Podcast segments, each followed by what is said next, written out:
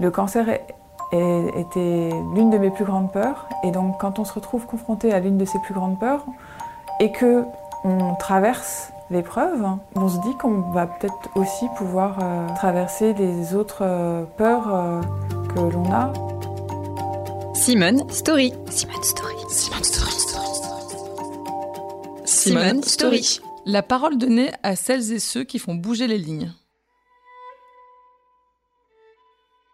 J'avais euh, une euh, ordonnance de mammographie qui traînait dans un tiroir et euh, j'avais du temps et je suis allée faire cette mammographie. Et on a détecté des, des, cellules atypiques. On a réussi à me faire une biopsie dans la foulée. et une semaine plus tard, j'apprenais que j'avais un cancer du sein et qu'il fallait j'ai eu une mastectomie euh, en décembre 2017, donc une ablation totale euh, du sein gauche. Il y a quelque chose de très impressionnant, euh, mais en fait, je ne l'ai pas trop mal vécu. Après l'analyse de, ce qu'on m'avait prélevé, j'ai appris que j'avais de la chimio.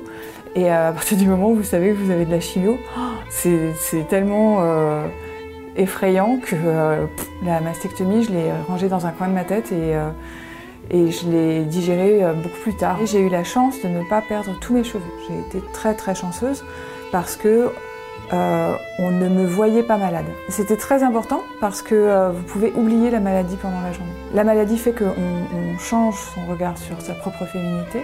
À aucun moment je ne me suis sentie moins femme, même avec un sein en moins, même avec moins de cheveux. J'ai décidé très tôt que ce cancer serait vécu euh, comme une expérience et que euh, j'allais en tirer euh, tout le positif possible.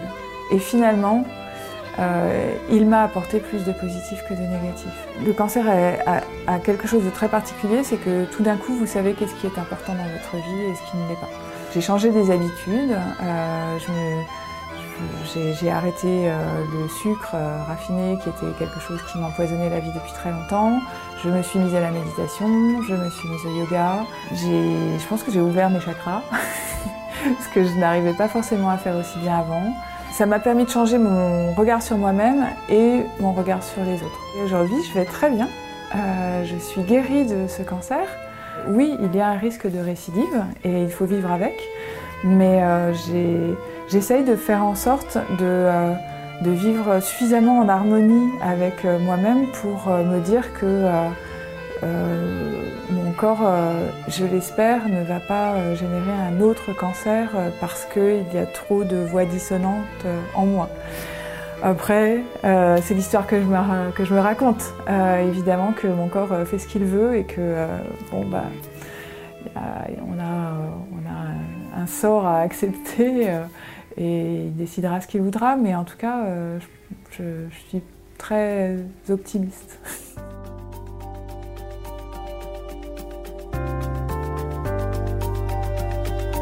C'était le podcast Simone. Retrouvez-le tous les mardis et jeudis et abonnez-vous sur votre plateforme d'écoute préférée pour ne manquer aucun des épisodes. À bientôt!